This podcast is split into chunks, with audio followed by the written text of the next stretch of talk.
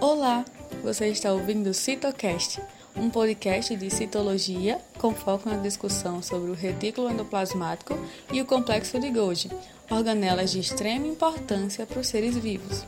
Será apresentado por Frederic Nietzsche, Laís Azevedo, Mirelle Filgueira e Vitória Evelyn e está organizado em seis curtos episódios. Vem estudar com a gente! Olá, meu nome é Vitória Evelyn e eu vou falar um pouco sobre retículo endoplasmático. Sua descoberta foi feita em 1945 pelo citologista belga Albert Claude. Esta organela está presente em todas as células eucariontes e apresenta-se como um grande labirinto de túbulos ramificados e vesículas intercomunicantes que se espalham pelo citoplasma da célula e ocupam uma grande área. Suas funções são a síntese de proteínas e lipídios, como lectina e colesterol, a desintoxicação celular devido ao uso de substâncias como álcool e medicamentos e o transporte celular. Ela pode se dividir em duas regiões principais, rugosa e lisa.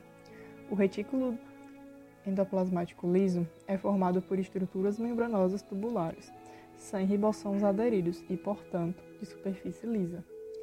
Esse participa da produção de moléculas de fosfolipídios, esteroides e outros lipídios tem como uma de suas principais funções a desintoxicação do organismo, atuando na degradação do etanol ingerido em bebidas alcoólicas, assim como na degradação de medicamentos ingeridos pelo organismo como antibióticos e barbitúricos, substâncias anestésicas, sendo principalmente encontrado em células do fígado, gônadas e pâncreas.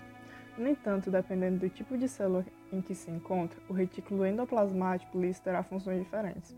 Assim, por exemplo, ele pode estar mais envolvido na produção de hormônios esteroides a partir do colesterol ou com a regulação dos níveis de cálcio no citoplasma de células musculares estriadas.